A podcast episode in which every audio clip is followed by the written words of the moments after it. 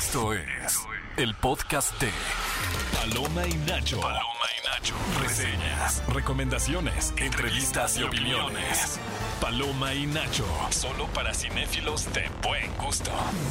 Amigos, bienvenidos a Paloma y Nacho, su programa favorito para iniciar el año y también para enterarse de todo lo que tiene que ver con el cine, algo que amamos saber los estrenos que llegan a la cartelera de Cinépolis y también enterarse de todo el chismecito y vaya estrenos que tenemos esta semana. Quédense para enterarse de todo sobre Chicas Pesadas, Beekeeper, Sentencia de Muerte, el reestreno de Soul y vamos a tener un programa especial de Pixar, entre otras películas que les hablaremos más adelante. Mi nombre es Héctor Trejo, estaré aquí con ustedes junto con mi compañera Gaby Mesa. ¿Cómo estás? Bien, hoy te cambió la voz. Sí. Siento que traes una voz 2024 Aguardientosa. distinta. ¿Qué te hiciste? No, ¿O sea- estás crudo del año no, nuevo? ¿sabes qué pasa? ¿Qué pasó? Antes de llegar, tomé, está haciendo frío Ajá. y tomé, o sea, en el restaurante que fui a comer, me dieron una bebida fría y yo soy bien sensible de la garganta. ya, ya, Entonces, ya. en dos segundos sentí así el...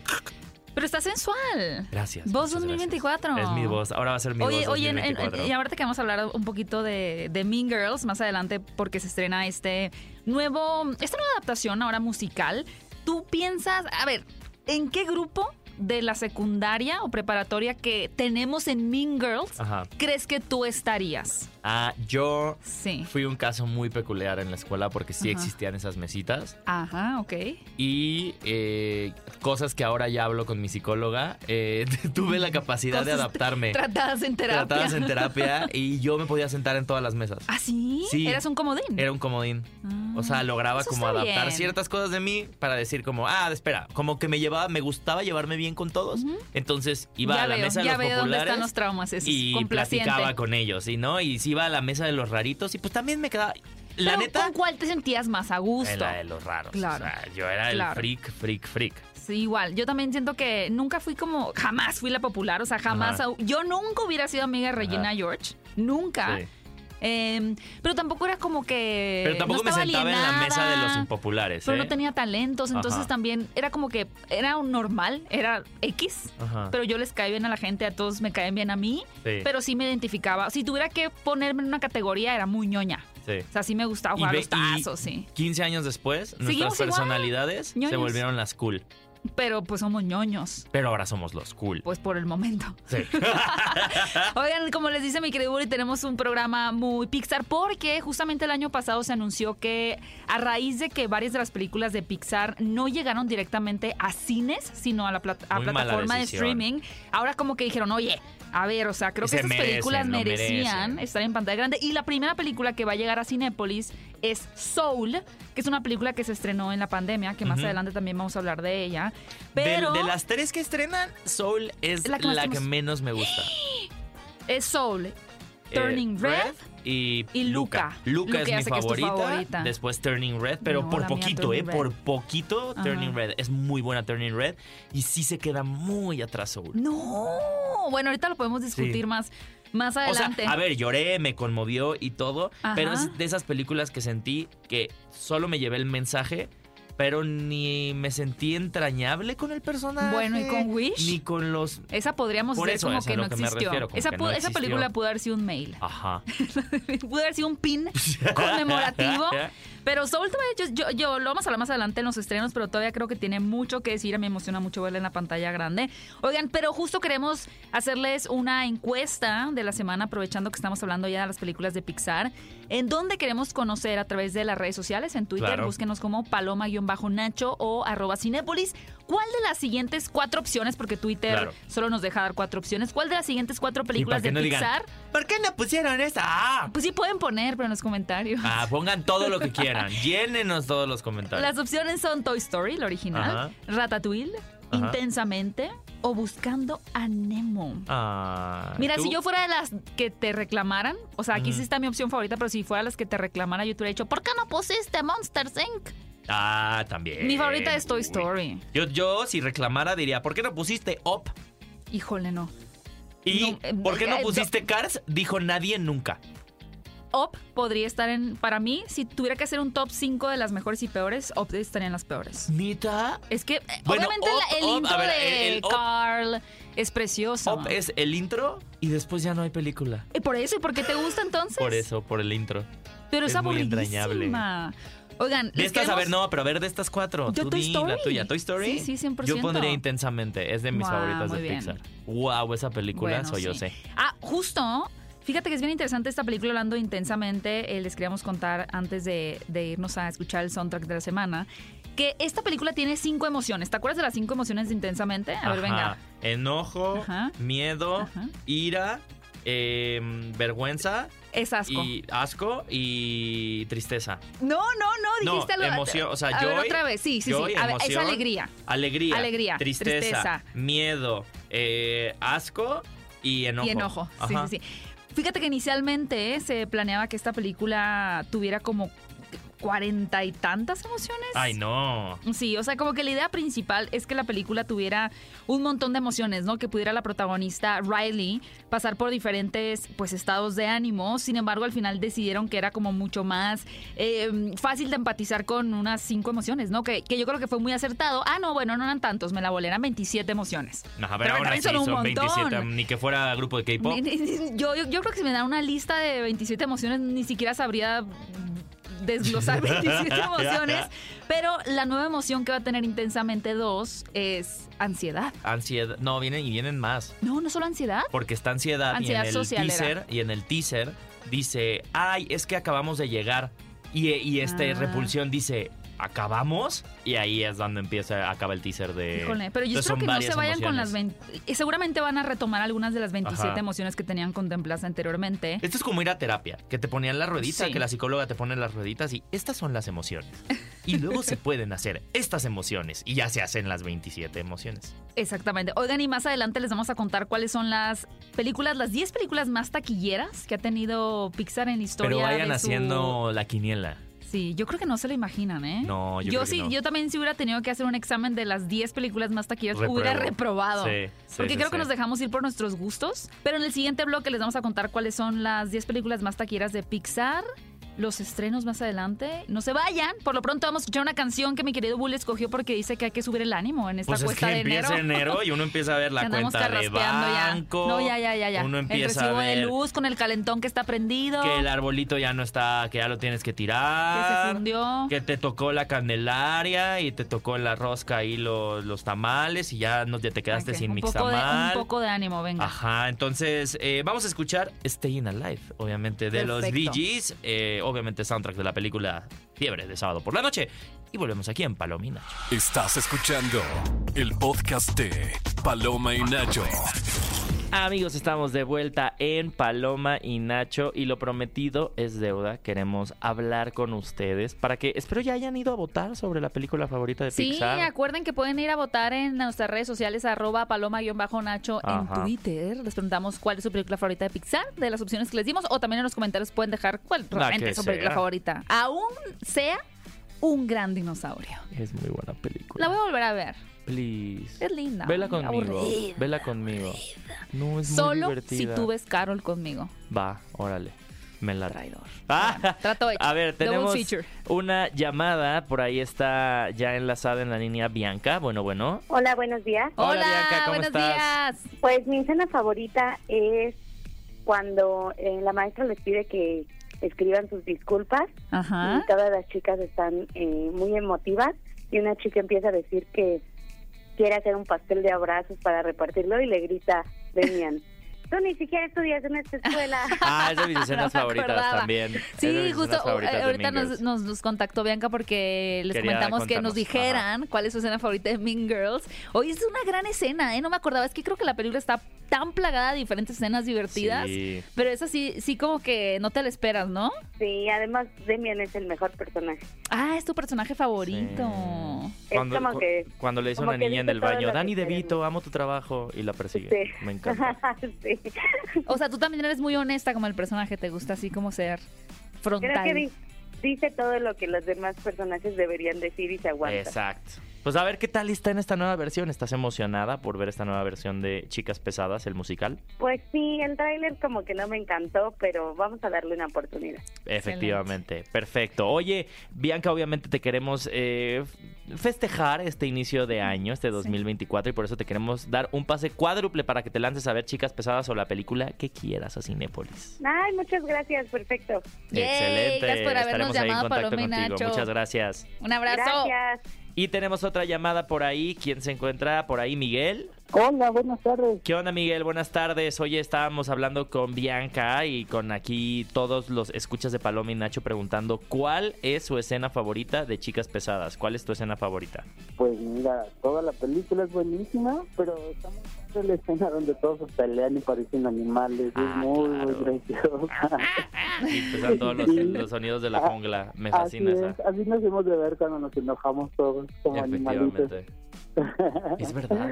Me, me, me fui porque es, es real. Quisiese luego, cuando es como cuando ves una cámara de vigilancia y te ves como te ves realmente y es como, qué extraño actuó. Qué extraño ser humano es ese. Oye, ¿y ¿en qué mesa crees que te hubieras sentado tú? ¿En la mesa de los populares? O en la de los Gaby darks? Mesa. Ah, Ah, en la de los nerds, en la mía, en la de los cinéfilos, entonces.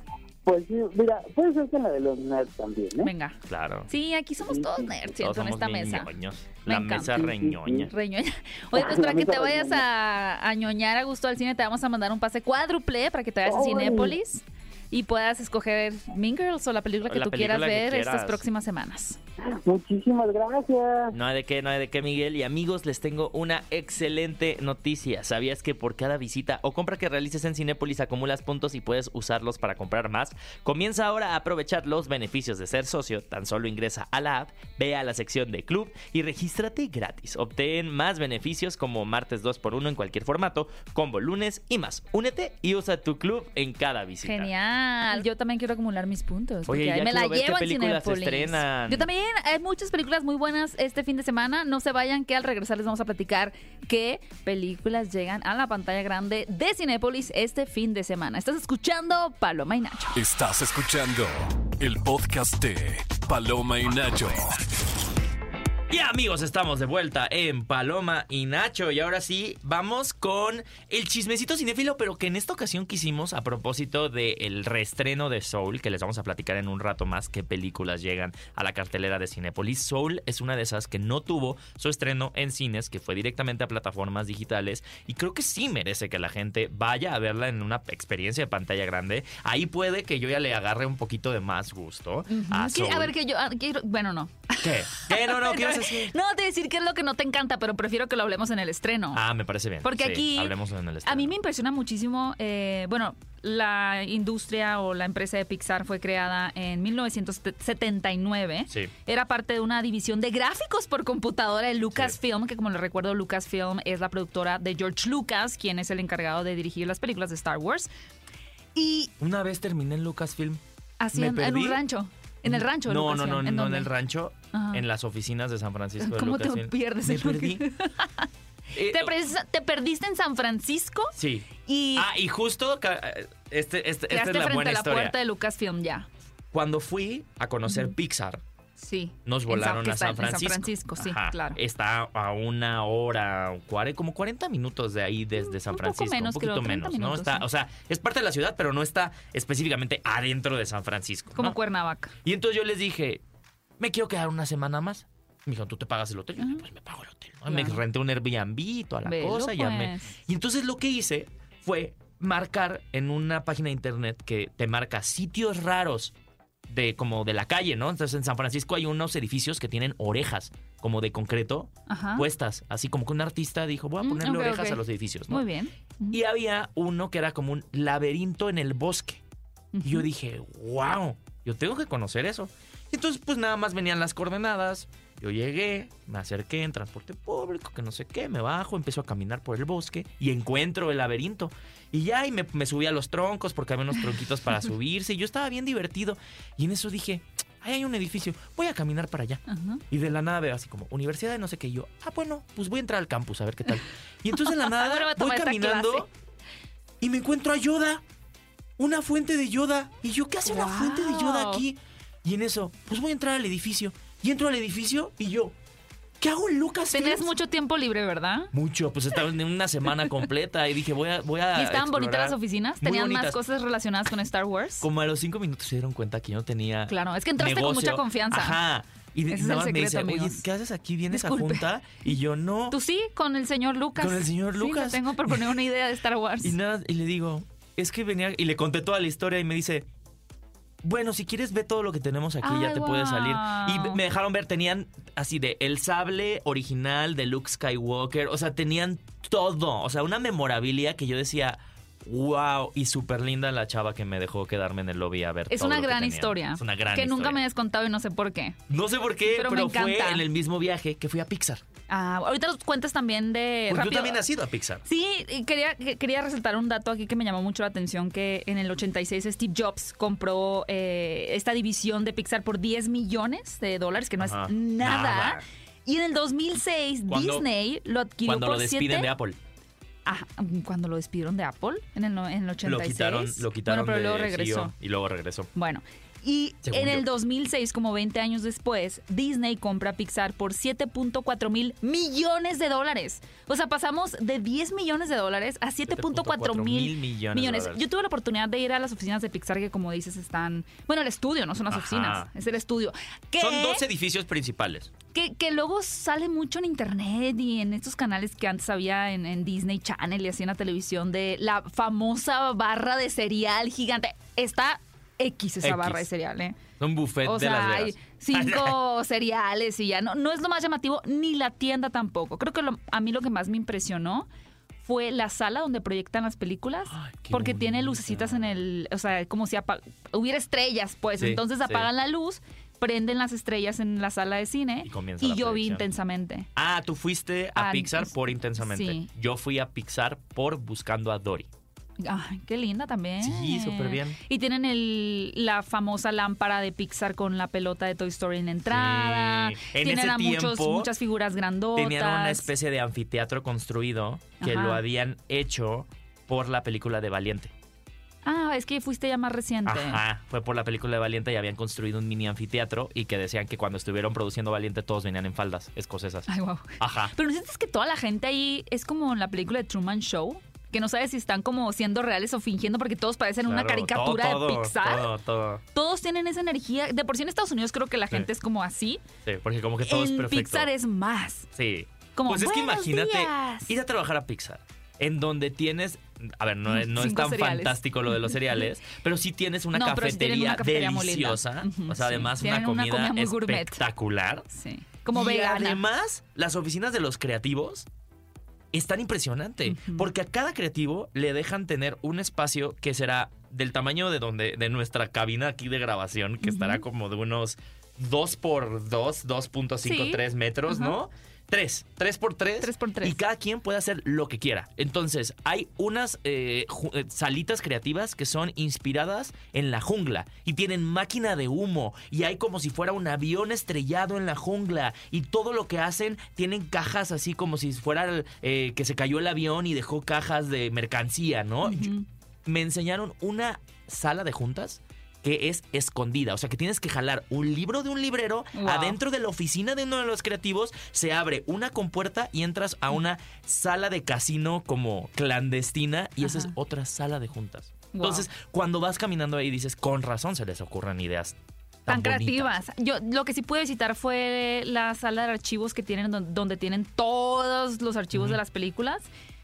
Y eh, unas cosas que me enseñaron fue cuando hicieron Toy Story 2, Ujú. los bocetos de los primeros, las primeras ideas para los personajes. Y la vaquerita Jessie era un cactus. Pero ahí tenían todos los dibujos del cactus, que antes era la idea porque era como en el desierto y Sí. querían que fuera así como una amiga Sí. de Woody, entonces era un cactus. Wow. Y evolucionó después a la vaquerita, pero puedes ver como que los diseños, los primeros que hicieron, los originales, porque Tú en Pixar después no... de mí. Pues intensamente Eh, es más reciente. Después buscando a Dory. No sé, 2000, yo- 2015 fui yo. Según yo es... Entonces de ver, está por ahí. Está por ahí. Que por allá, bueno, en Pixar no puedes tirar a la basura ninguno de los dibujos que haces. Ah, no, Todos los tienes que guardar. que guardar. Que también eso es súper interesante. Es Y el archivo es gigante. Y luego de que las películas, eh, digamos que en este edificio que les conté de los creativos, es donde se terminan las películas. Pero cuando las películas apenas están planeando y no han sido anunciadas, tienen un edificio al lado. Y ese edificio al lado es muy alto y ahí es donde sí ya no puede entrar nadie. Porque los pisos, eh, creo que a partir del tercer piso Es toda la película es, nueva. es toda la película nueva. las Ahí están maquetas, los trabajando diseños entre, todo lo de la película nueva. tridimensionales, todo para ir manejando los escenarios, etcétera, ¿no? No, aparte, Es la atención al detalle que tiene Pixar. De hecho, hay eh, el Pixar, el primer edificio, el edificio principal está construido con un ladrillo, porque el edificio es original, ¿no? Y esa fábrica de esos ladrillos cerró eh, después, mucho tiempo después. Y cuando quisieron construir el segundo edif- edificio, lo que hizo Pixar fue reabrir la fábrica de ladrillos original manches. para que volvieran a, a hacer esos mismos ladrillos y pues prácticamente... O sea, tiene una fábrica con el que hicieron de nuevo ese edificio. Pero ya volvió a cerrar la vol- fábrica, No, no, no, creo que no. Creo que la rehabilitaron y la fábrica sigue. Wow, es una historia muy fantástica, ¿eh? No la conocía. Oigan, y lo prometido es deuda, les dijimos también que les íbamos a dar el top 10 de las películas más taquilleras de Pixar. Y ahí les va. Empezamos de abajo para arriba, ¿no? Ay, a ver. Número 10, Brave, ahora que lo mencionaste, Ajá. el 2012, tuvo 540 millones de dólares. O sea, si empezamos con eso siendo Ya el más bajo, ya no sé no qué esperar. Noveno lugar, Toy Story 3 del Ajá. 2010, 1.7 mil millones. Posición número 8, Up. Esta me sorprendió mucho. Up. Muy taquillera esta película eh, que recaudó 735 millones de dólares. Ah, no, pero eso es- debería estar abajo de acá. te digo, chance no, no, no están les- en no orden, ok. en orden. Venga, ya me hice bola. Pero entonces tenemos también a Buscando a Nemo. Pues más bien di la, di la mayor, o sea, la que, la que ha recaudado más dinero. La que, que ya la tenemos aquí, que Los Increíbles es 2. Los Increíbles 2. No me lo puedo creer. Uno, puno, uno, puno. Uno, uno. Uno, uno. 1.24 Ve, ya lo mil millones de dólares. Wow.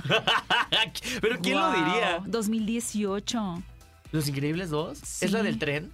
Eh, sí. Es la del tren, ¿verdad? Y sí, los es hombres donde, topo. es donde Y aparecen los hombres topo No- al final, no ¿no? me acuerdo. Sí, hay unos hombres topo. Solo sé que el papá se tiene que quedar a cuidar a los hijos. Era Ajá. como que la inversión de, ro- de roles, roles, de género, un poquito de que, ah, la mamá cuida a los bebés. Y ahora como el papá tenía que quedarse a cuidar porque la mamá tenía más trabajo. Sí. Y, y vemos como que este cambio, ¿no? En, Y le roles. dejan al bebé a Edna Moda. Siempre se lo dejan a Edna Moda, ¿no? Sí, ¿verdad? Siempre andan aventando Jack Jack. Pero Coco está también dentro de las más vistas, buscando a Dory, la que mencionaste, e intensamente. O sea que tuvimos el privilegio de ir a Pixar cuando. Con Fíjate que yo, y, yo no sé si tú fuiste también cuando John Lasseter todavía era director de Pixar. ¿Todavía John? Lasseter dirigió Pues, Buscando a, a ¿A Dory? ¿no? Ah, no sé. No. No sé. No, no, no. ¿Quién pero a mí me tocó ir, bueno, intensamente la dirige Pete Doctor y ahora Pete, Pete Doctor es el directivo de, de Pixar. Lo que me parece una, una decisión muy buena, la ¿verdad? Porque creo que es una persona que tiene una visión interesante Andrew para la compañía. Andrew Stanton. Mm, pues Sí. está muy bien. Él me dio el tour. Eh, El director de Buscando a Dory nos dio el tour por Pixar. Qué VIP. Y luego nada más se voltea y ve a un tipo que está ahí. Y me dice, acércate y dile que sí es el niño de Op. y entonces no sé, yo me empecé a reír y dije, ¿por qué? Y ya nada más me dice, es que es el, es el director de un gran dinosaurio. Y ahí yo lloré. Ah, Así claro. yo, wow, yo llegué con mi Pero sí libro está y me basado el niño de Open ¿no? El niño de Op está basado en el director de un gran dinosaurio. Sí. Ah, me encanta esa historia. Ah. O sea, que vieron su foto y dijeron, es Russell. Creo que él también lo con... Ah, porque lo entrevisté. Pero yo me acordé que he ido dos veces a Pixar. La primera fue por Intensamente y la segunda fue por Toy Story 4. ¿Ves? Nos pusieron a hacer un Forky. ¡Qué maravilla! Nuestro propio Forky en las oficinas de Pixar. ¡Qué bonito! Estábamos ahí, juego, aprendo y me divierto. Estás escuchando el podcast de Paloma y Nacho. Lo más reciente del cine. Paloma y Nacho. Estamos de regreso, palomeros en Paloma y Nacho. Y ha llegado el momento de platicarles qué películas llegan a la pantalla de Cinépolis este fin de semana, arrancando con una película que aquí vamos a aclarar todas las dudas porque válgame cómo hay confusión con respecto a Mean Girls, Girls. chicas pesadas. Héctor, Bully, Ajá. amigo, hermano, ¿qué onda con esta película? Eso no es confusión. remake. Es ignorancia. ¿Es un reboot? ¿Qué Es- es? Una adaptación Ajá. del musical que estrenó en Broadway hace un par de años. En el ¿Apenas hace un par de 2017. años? 2017. Ay, eso fue hace como siete años. Es verdad. Bueno, en 2017 salió Eso el musical de Mean Girls. Entonces, esta es una adaptación. Me, tiempo, De es que me dio mucha risa. Siento que te quedaste viviendo antes de la pandemia. Yo me quedé. o sea, en el de la 2019 pandemia. era hace dos años. Para mí el Ya 2017 es fue hace dos años. 2024. Para mí es 2017 fue hace dos años. Sí, te lo me- juro. me te lo juro. Bueno, este musical tiene un rato ya. Tiene un rato Más ya. de cinco años. Exitoso en Broadway. Muy exitoso en Broadway. O sea, ahorita ya no está, pero porque cerró temporada, porque solamente si eres el fantasma de la ópera, creo que te puedes quedar 25 años en Broadway o El Y Rey ya- León. Y ya dejó de ser, creo, el fantasma. de Y la creo que ya, lo cerraron y el señor Se Andrew. Lloyd Webber lo quería volver a poner, pero bueno, ya anda no anda le suelto caso. con la máscara por ahí. Ajá. Entonces, eh, esta adaptación es del musical. Y el musical claramente está adaptado de la película. Entonces, eh, para la gente eh, que a lo mejor está confundida, esto no es un remake de la película. Lo que sí es que está escrita por la misma persona. La misma persona siempre ha tenido el control de la ¿Tina propiedad Fey? intelectual, que es Tina Fey. Tina Fey creó la historia, la escribió, adaptó al musical, hizo la letra de las canciones. Prácticamente es la autora y ahora nos trae esta versión musical en donde también ella actúa y repite su, papel la como la profesora.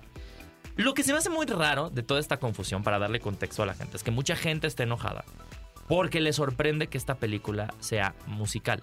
¿no? La gente está enojada en la vida en, En la general, vida en pero general. no se enojen con esta A mí, película. a mí lo que me sorprende es que Mean Girls no es como que la conozca, Chicas Pesadas no es como que la conozca todo el mundo. Es una no película sé, de culto, a No mi parecer. sé. O sea, muchos años después se volvió como una película. O sea, sí es muy No, yo referenciada. creo que ya es la muy gente sí la sí Creo la que es como el ubica. super bad femenino. O sea, no, no me refiero a que se parezcan. No, no, no, Creo no, que no, en la no, no, no. cultura, o sea, como que si Sí. pienso en una película como divertida, medio irreverente, masculina, con protagonistas masculinos, es como, Sí, pero. eh, ¿qué a- pasó ayer o Superbad? a lo Y femenino es Mean Girls. A lo que voy es que cuando uno es fan de Mean Girls, Ajá. de Chicas Pesadas, es muy fan de Chicas Pesadas. Entonces, que desconozcas que hay, una, que hay un musical y que esta es una versión inspirada en ese musical. O sea, desde que desconozcas que es un musical, ya me Mm, parece que, que no mucha- eres tan fan. no sé, O sea, ¿eh? como que ese, argu- ese argumento haciendo, de siento que estás muy- destruyendo mi adolescencia. Es como, pues si te gustara tanto, sabrías que existe un musical sí. de Mean Girls. A eso es a lo que me refiero. Es como. Bueno, pero no te, ¿cuál bueno, pero no te queja? ¿Cuál es la queja? El punto es que ese es el musical cinematográfico. Pues vayan a verlo. de Broadway adaptado, pero como, vaya, o sea, no es que esté filmado el musical, sino que realmente es una Y, no- interpretación y además no es. fílmica. O sea, no es, ah, te amo, no sé qué. O sea, no es lo que piensan que es un musical. Vayan porque ni siquiera existen musicales así. Las canciones dan muchísima risa. O sea, las, las canciones como reincentivan como las intenciones de los personajes. Amigos, si O usted sea, le gustó High School Musical, tiene que ver Mean Girls. No, más bien como que, por ejemplo, Regina George tiene una canción en donde, o sea, le das más contexto al personaje y te das cuenta en la canción que es muy mala. O sea, que era más mala de lo que a lo mejor nosotros estábamos viendo. O sea, era más cruel, era más bitch, ¿sabes? Entonces tiene una canción que va de eso. Entonces, qué risa ver cómo todo, todo se transforma a esta fantasía musical. Y créanme, o sea, sé que mucha gente también se sorprendió porque Wonka era un musical, pero esta sí es una comedia. O sea, está hecha con un humor maduro y las canciones tienen un humor maduro. Entonces, muy recomendada. Protagonizada Chicas por Pesadas, René Rapp. Que también protagonizó el musical en Y- Broadway. Ah, wow, eso yo no sabía. Sí, René Rapp. Amigos, 10 de 10. Chicas pesadas. Luego, para quienes estén buscando más testosterona y no tanto rosa, sino un poquito más de amarillo. Testosterona. Gaby, es- les vamos a decir la trama y díganme que no le escribió una inteligencia artificial. Está dirigido por David Ayer, quien nos trajo pero David ayer Suicida. pagó el chat GTP y le No dijo, hazme una película. ¿De qué se trata? Beekeeper, sentencia de muerte. Jason Statham Ajá. debe enfrentar a una organización malvada. Ajá. ¿Sí? La base de cualquier película de Jason Sí, Statham. pero esto es diferente. ¿Por qué? Porque es Beekeeper. Porque él tiene que acabar con una organización que quiere destruir a las abejas. Pues me encanta. O sea, el otro día jugué un juego. O sea, yo también la quiero ver. Jugué un Pero juego. díganme que no es una trama sacada de chat GTP. No. O la hizo como en South Park que decían que había un manatí que sacaba bolas, pelotitas y se hacía películas a los Pero eso grandes es como lo de la referencia del pulpo polque, ¿no?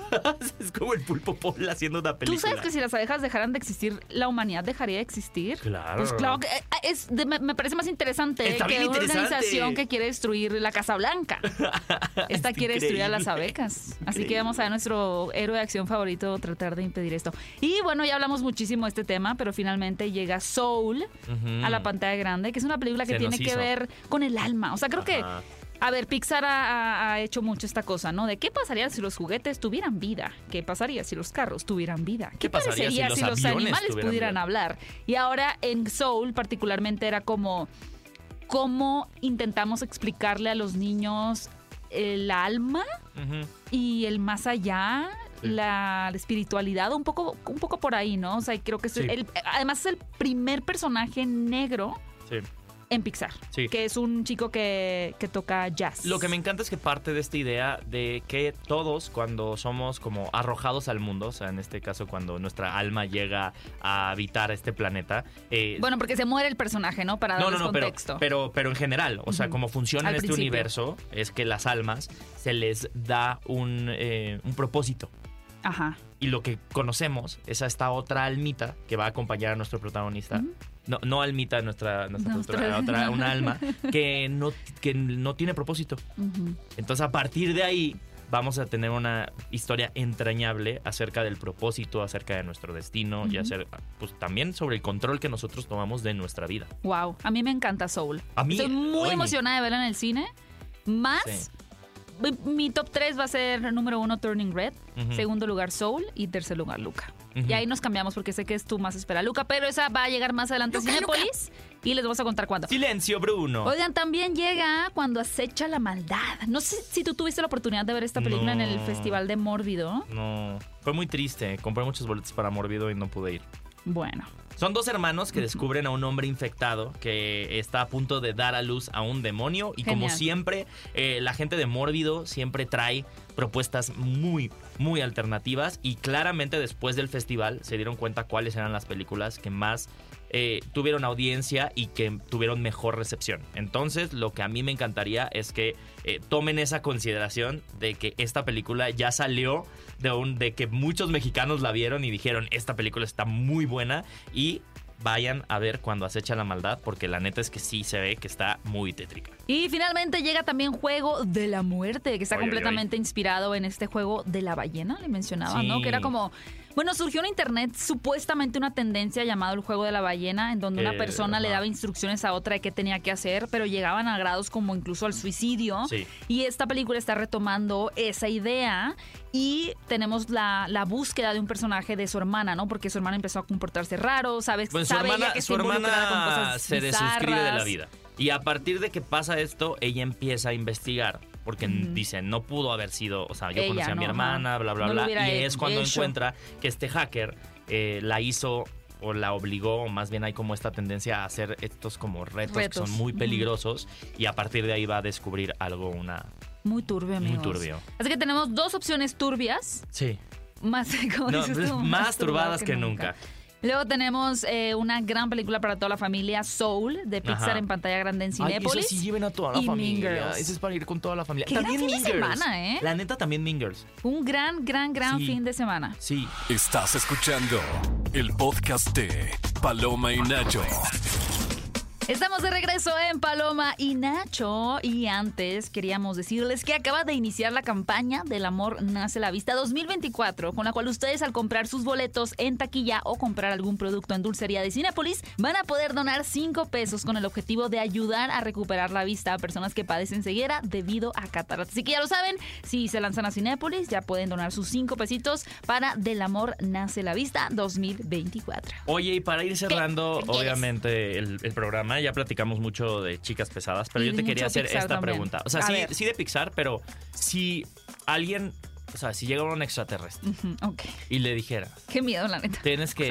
No, y yo creo que las películas de Pixar son muy buen ejemplo para mostrar el arte, ¿no? Como, si le tuvieras que recomendar tres películas de Pixar a un extraterrestre, ¿cuáles serían? Tres películas de Pixar a un extraterrestre. Ajá, que no conocen nada de Pixar. O a una persona, o sea, si le tuvieras que poner, por ejemplo, Toy Story. a tu hija o a tu hijo, Ajá. si le tuvieras que poner tres eh, películas de Pixar, Toy ¿cuáles Story. serían? Toy Story. Intensamente. Ajá. Uh, y Turning Red.